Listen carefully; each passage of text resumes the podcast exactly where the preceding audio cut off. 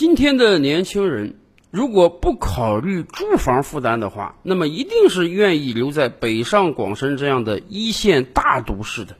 一方面，大都市生活繁华呀，各种各样的文化、体育设施非常齐全；另一方面，大都市机会多，工资也高，所以每一年到了毕业季的时候，有很多学生。是希望能够留在北上广深这样的一线大都市之中的。不光我国这样，实际上很多发达国家都有这样人口不断向大城市、向首都集中的现象。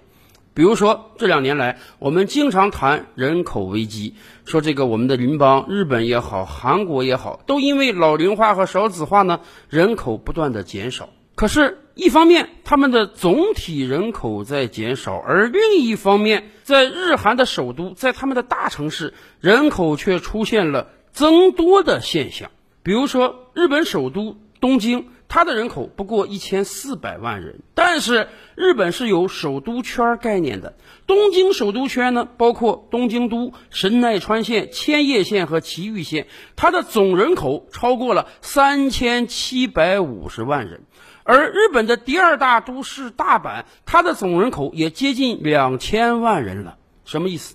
日本的总人口不过一点二亿啊，可是有将近一半的人口生活在东京和大阪这数一数二的大城市之中，而且这一趋势这些年来还在加剧。再看看韩国。韩国的总人口呢不过五千万人，可是一个首都首尔人口就超过了一千万，占全国的百分之二十啊！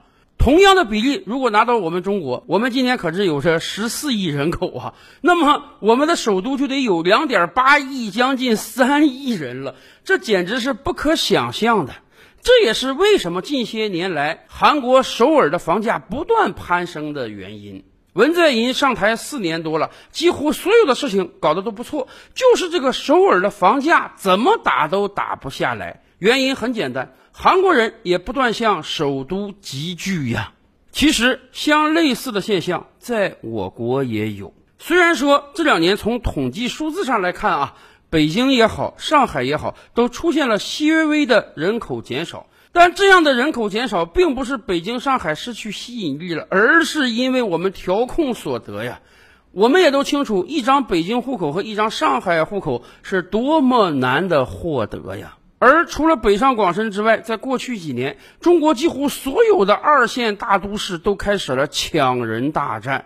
所以，过去几年，所有二线城市的人口都得到了非常迅速的增加。而还有很多省份提出了所谓的“强省会”概念，什么意思？对于一个国家而言，应当有以首都为首的几个大城市；那么对于一个省来讲，应当举全省之力建设一个大省会。在强省会的概念之下，我国有的省会的首位度已经高的惊人了。比如说，吉林的长春和宁夏的西川，一个城市的 GDP 已经超过全省的一多半了。人往高处走，水往低处流。越来越多的年轻人感觉到，我只有到大城市才能成就自己的人生梦想。最好呢，能去北上广深。去不了北上广深，我也得回到家乡的省会，去到二线、三线城市。那么四五六线的小城市、小乡村、小城镇，干脆是想都不要想的。也正是因为这样一个原因，在很多国家都出现了非常严重的两极分化。一方面，大城市的大饼摊的越来越大，城市的建成区面积在过去几十年是翻了几番啊。有很多大城市的土著都回忆说啊，在他们的小时候，城市的概念就是不大点儿的一个巴掌地儿。骑个自行车也就半个点儿吧，你就能到郊区。而现在很多大城市的郊区早就和中心城区连成一片了，开车开个几十公里，你觉得你还是在这个城市之中。大城市的虹吸效应不断加强，吸引着全国的人力物力通通投进来。而另一方面，我们会发现非常多民生凋敝的小城市、小城镇。前几期节目，我们还跟大家聊说，日本有的这个县市啊，人家为了招来人才、吸引人过来啊，跟你说，你来吧，我免费提供给你房屋。为什么要免费？因为这个城市、这个城镇有大量的房屋早就废弃多年了。在日本已经出现过多个无人村了。是的，几十年前整个村子还有千把人口，一片欣欣向荣的景象。而随着时间的推移，大量的人从小村庄迁走，来到大都市，留下的是垂垂老矣的老人，还眷恋着乡土。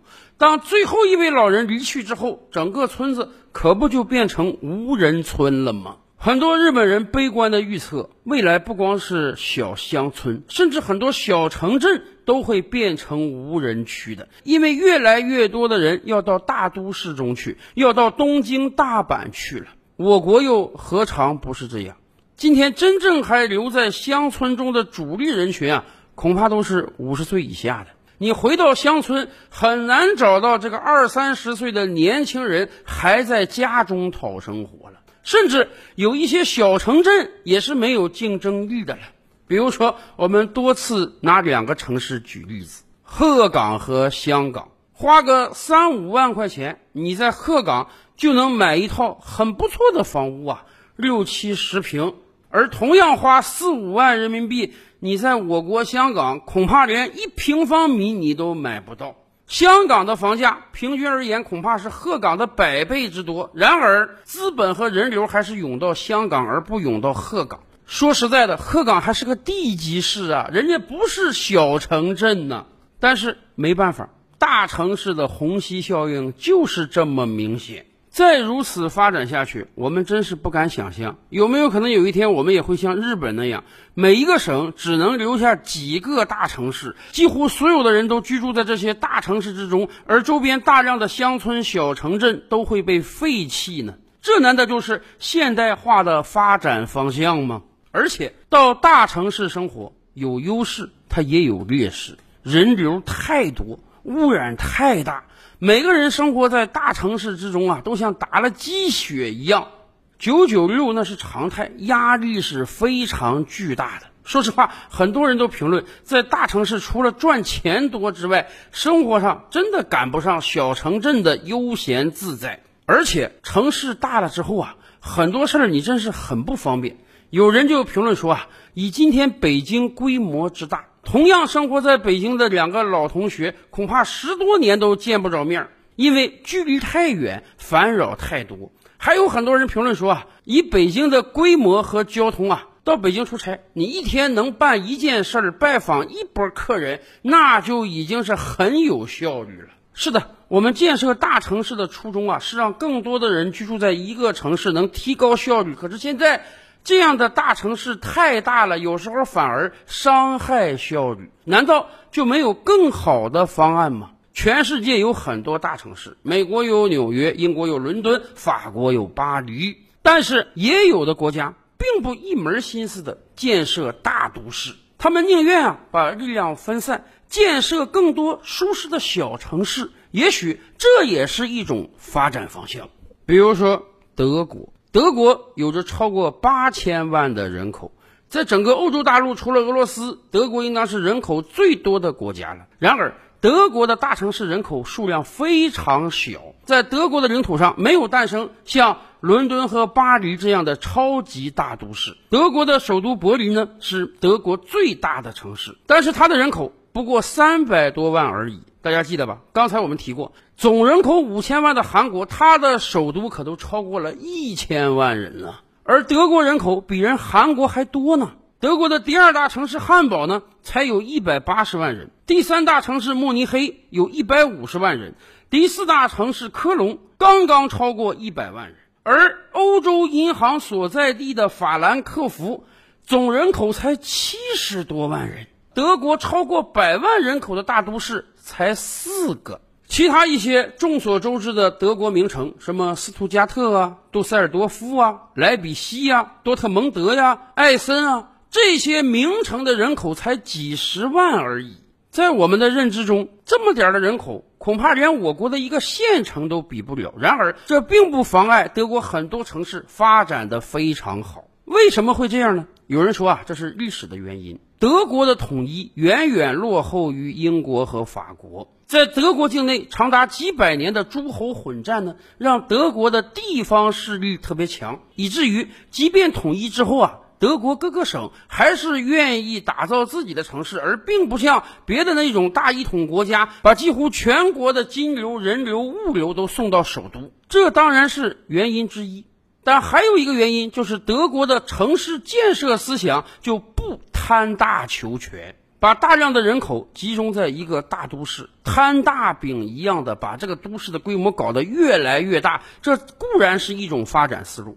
可是德国的城市不摊大饼，德国宁愿发展周边的小城市，提出了分散聚集型城市带，把人口、工作和基础设施集中分布在各种规模的城市之中，同时将这些城市在全国范围内均衡的分布。这样操作下来，德国虽然没有了举世闻名的大都市，但是德国全境发展的相对比较均衡，一代又一代人不需要在离乡背井，非要到大城市讨生活，同时眼看着自己的家乡一天一天荒芜下去。而另一方面，由于没有过多的人流、物流、金流向大都市集聚，所以还有一个意外的好处，什么呢？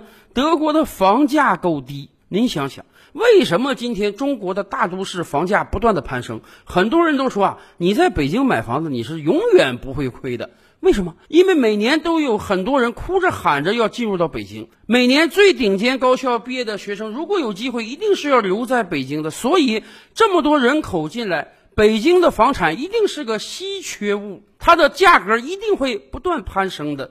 所以我们买不起房也没法抱怨。而对于德国，没有一两个碾压般存在的大都市，全国发展的都比较均衡，反而就没有这样的稀缺性。所以，过去几十年，相对于德国人的工资，德国的房价反而是下降的。因此，大量的德国年轻人根本也不考虑去买房，因为房价在下降，房子没有投资价值，那我又何必去背上这样一个沉重的负担呢？大都市。有它的优点，可是德国这样的发展方式，是不是我们也可以考虑一下呢？